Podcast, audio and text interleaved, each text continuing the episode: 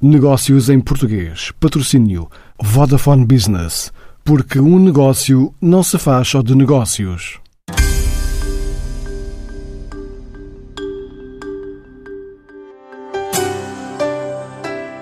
Antes do mar de incertezas trazidas pela pandemia, as atividades ligadas aos oceanos e zonas costeiras foram contempladas com um fundo europeu de 75 milhões de euros para projetos que contribuam para a economia marítima, quer operem no mar ou operem em terra. Um apoio dividido em categorias, desde as energias renováveis a produtos sustentáveis, biotecnologia ou sistemas informáticos. Batizado por Bruxelas de Blue Invest, é gerido pelo Fundo Europeu de Investimento e dá prioridade a projetos que contribuam para a transição da neutralidade carbónica até 2050, cumprindo a estratégia do Green Deal seguida pela União Europeia.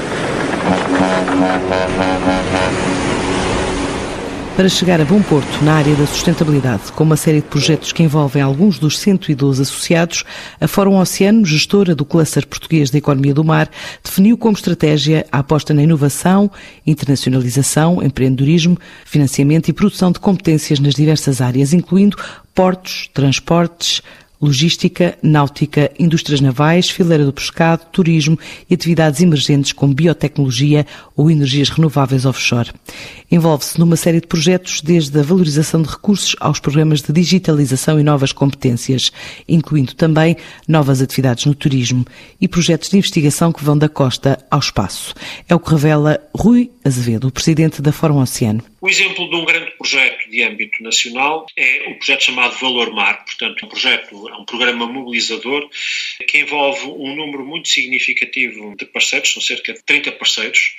É um projeto em consórcio, porque é liderado por uma empresa, a SONAI, e por um centro de investigação, o CIMAR. Portanto, a Fórum Oceano é um dos membros, é um dos parceiros desse projeto, teve um papel importante na organização do consórcio, eh, portanto, de de resposta a este concurso que houve lançado pelo Compet, portanto isto é um projeto financiado pelo Compet e que teve um investimento global de perto de 8 milhões de euros, portanto é um, é um projeto significativo. O projeto está ainda em curso e, e atrasou aqui ligeiramente por causa também destas questões do Covid, mas aquilo que se pretende é pegar em toda a fileira dos recursos marinhos e, e procurar a sua valorização integral, desde os recursos até, digamos assim, o seu processamento, o desenvolvimento de novas tecnologias, o desenvolvimento de novos produtos até o mercado final numa lógica de cadeia de valor, que acaba por ter aqui eh, várias dimensões que julgo que são dimensões eh, importantes. Uma tem a ver justamente com a identificação dos recursos marinhos. Portanto, há aqui uma componente de conhecimento desses recursos que é importante eh, aprofundar, sobretudo de um conjunto de compostos eh, bioativos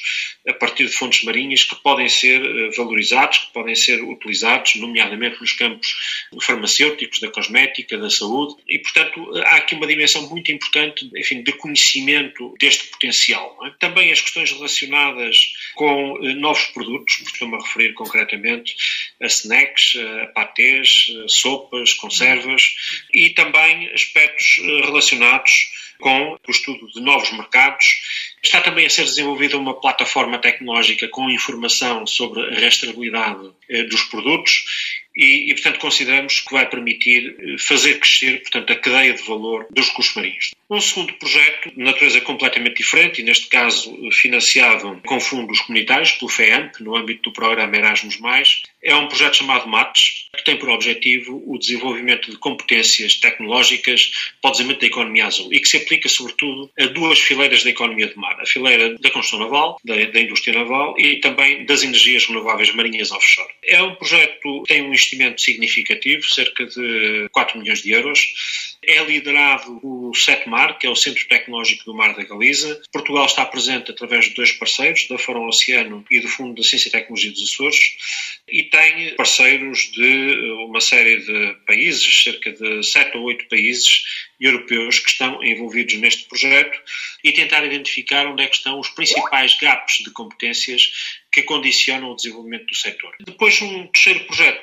de natureza também completamente diferente e este é um projeto que não tem eh, fundos comunitários, é um projeto que está a ser desenvolvido exclusivamente com os meios dos parceiros que são as estações náuticas de Portugal. Portanto, é um projeto na área do turismo náutico que foi, desde o início, dinamizado pela Fórum Oceano, a partir do estudo de algumas experiências existentes no exterior, nomeadamente em Espanha e em França. Um conceito interessante, fomos visitar fomos três ou quatro estações náuticas em França, na Bretanha, em Espanha, também na região da Catalunha, e a partir desses modelos eh, tentamos criar um modelo que se adaptasse à realidade nacional. E, portanto, isto permitiu criar, a nível local, e neste momento nós temos 27 estações náuticas certificadas a nível nacional, redes locais, portanto, no sentido de apresentar um produto turístico específico para cada um destes territórios. Estão reconhecidas, certificadas, neste momento há mais de 800 entidades eh, que estão envolvidas, maioritariamente empresas, no conjunto das 27 estações náuticas, e tem também um portal que é o Náutica Portugal, que foi desenvolvido pelo Fórum Oceano, em que esta oferta turística é apresentada e promovida.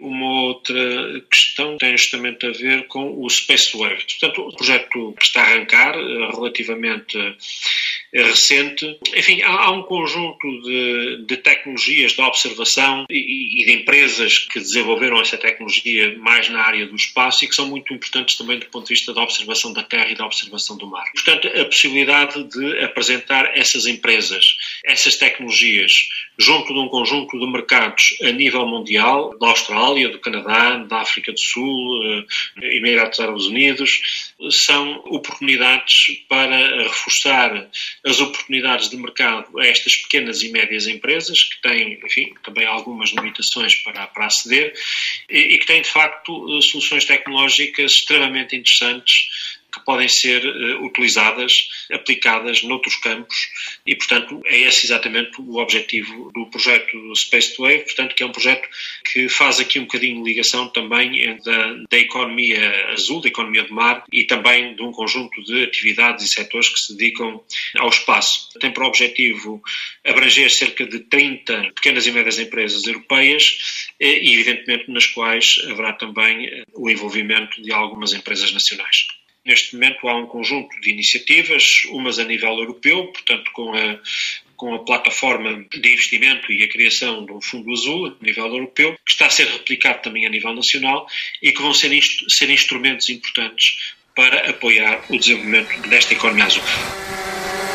Lançada no fabrico de drones e soluções não tripuladas para missões de observação no mar, está a Takeover, que acaba de assinar um contrato com as autoridades francesas para a vigilância do Mediterrâneo, depois de há um mês, no Canal da Mancha, o mesmo tipo de equipamento ao serviço das autoridades britânicas ter detectado imigração ilegal e permitido pela primeira vez levar a tribunal um traficante de pessoas, de acordo com Ricardo Mendes, o CEO da empresa. A Takeover foi contratada pela EMSA para prestar um serviço de vigilância marítima uh, com recurso a repás.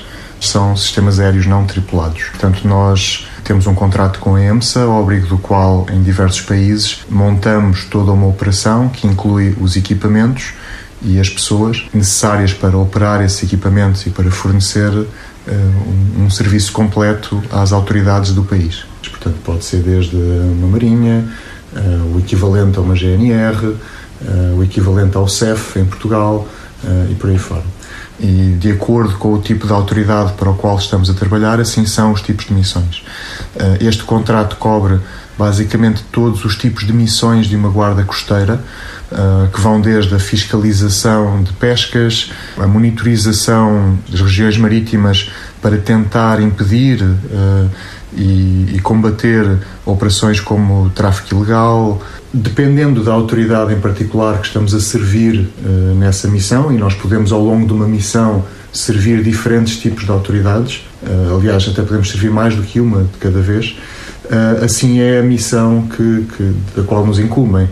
E são missões que podem ir desde a monitorização de poluição ou de emissões de navios, à detecção de pesca ilegal, ao combate ao tráfico de drogas ou imigração ilegal, à vigilância de fronteiras ou até a operações de busca e salvamento. Portanto, a Takeover oferece este serviço um pouco por todo o mundo. Como podem imaginar, é uma, é uma área que, que se reveste de alguma confidencialidade pelo tipo de missões que fazemos e, portanto, aquelas, aqueles serviços que já estão neste momento públicos que nós estamos a fazer ou, ou fizemos há pouco tempo são essencialmente na Europa, nomeadamente em Portugal, em Espanha, em França, em Itália e em Inglaterra.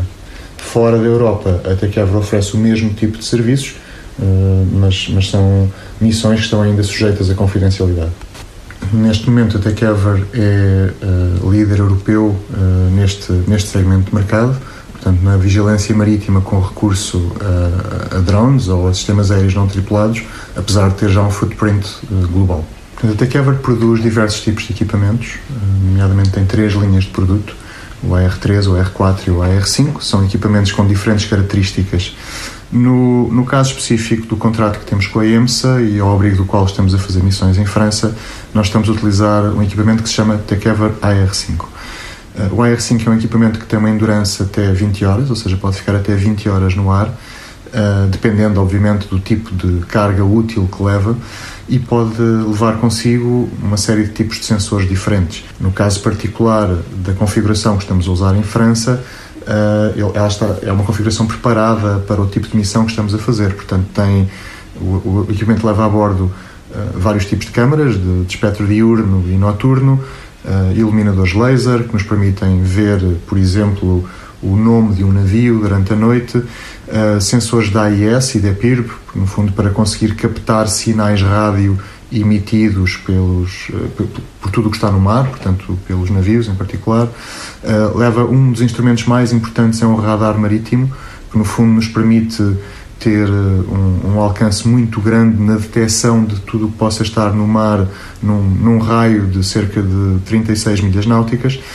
Uh, e tudo isto vai a bordo de um equipamento que tem comunicações, tem, tem vários tipos de links, tem, nós temos seis links a bordo, uh, mas em particular há um link que nós utilizamos muito, que é o link de comunicações por satélite de alto débito. Portanto, que nos permite estar a uma distância qualquer Uh, do, do sítio onde está a ser operado, portanto o avião levanta, vai uh, para uma porque nós de operação, não dependemos de, longe. de uma ligação direta entre o avião e a ground station, portanto tudo acontece via satélite. Um, e, portanto, esta característica confere ao, ao, ao AR5 uma grande flexibilidade, permite-nos estar a operar a várias centenas de quilómetros uh, da zona da qual o avião descola e da qual ele é, ele é operado. Um, era importante realçar que estas operações não acontecem de forma uh, isolada, utilizando apenas este meio.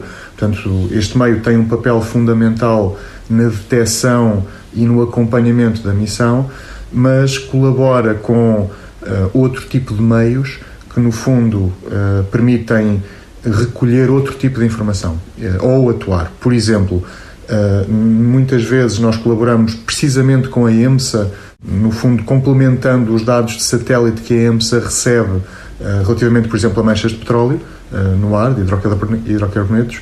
Um, para conseguir, eh, no fundo, complementando dados de satélite com dados de, um, um drone. E por outro lado, depois colabora quer com meios uh, humanos, meios uh, manned, como se costuma dizer, uh, aéreos, quer com navios, no fundo, para fazer a interseção de, do que se esteja a passar no mar.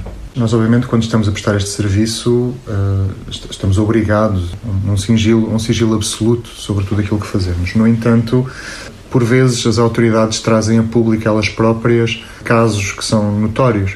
E o mesmo aconteceu há cerca de um mês, não, não em França, mas em Inglaterra, é outra das missões que estamos a levar a cabo neste momento, na vigilância do Canal da Mancha. Uh, e, e, houve um caso de facto extraordinário, uh, que foi trazido a público pelo próprio Home Office, que é, uh, que é no fundo o governo britânico, que é a utilização deste tipo de, de equipamentos um, permitiu fazer não só a detecção de imigração ilegal, em muitos, muitos casos, como os dados recolhidos pelo equipamento, as imagens, eh, quer paradas, quer vídeo, permitiram levar a tribunal e sustentar como prova uh, todo um caso contra um traficante em si. Ora, isto era algo muito difícil de acontecer antes, porque os meios aéreos normalmente utilizados, que são tripulados, são meios com maior, muito maior envergadura, que fazem muito mais barulho, se quiserem, Uh, e portanto é muito mais difícil conseguir detectar e filmar e acompanhar este tipo de ações ilegais sem ser detectado.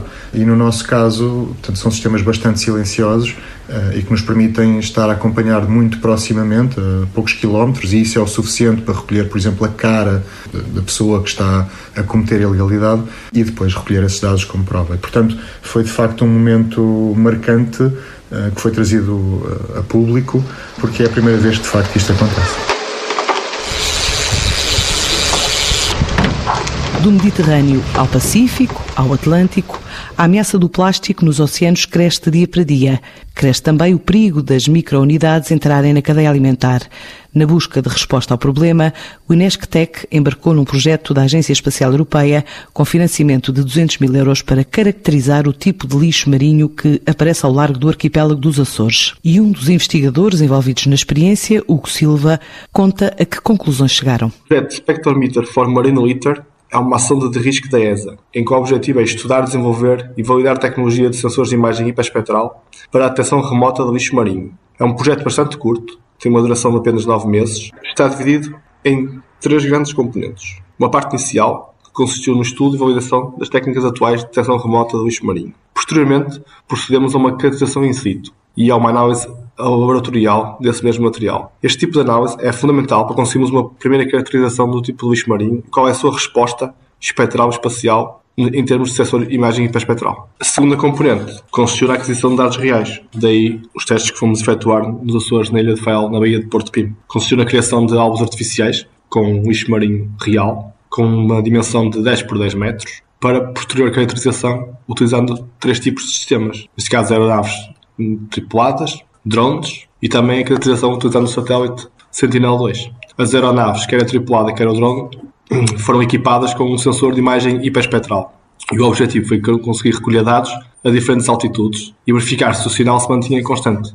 Se pensarmos num sensor hiperespectral do tipo push-bloom, que foi o que utilizamos neste tipo de ensaios, esse sistema tem uma capacidade de adquirir informação ao longo de 300 bandas, que vão desde o espectro visível ao espectro infravermelho. Ou seja, quando vai a bordo de uma aeronave e passa sobre os alvos, também vai construindo a imagem linha a linha, XY. A única diferença é que, para além da informação espacial, neste caso XY, também contém informação espectral, dá uma terceira dimensão. E essa informação é aquela que queremos analisar, porque os testes foram efetuados nos Açores, na Baía de Porto Pinho, porque Porto Pinho é conhecido no meio do biologia marinha e nos aspectos relacionados com o lixo marinho como um hotspot ou seja, uma zona de acumulação do lixo, do lixo marinho. Mais concretamente, derivado de, de fatores relacionados com as correntes, o lixo marinho que converge em ponto de ping vem de África e mesmo do continente americano, dos Estados Unidos e do Canadá. E, portanto, Porto Pim é uma zona de acumulação e, portanto, é uma zona que é importante caracterizar o tipo de lixo marinho que aparece aí e, como tal,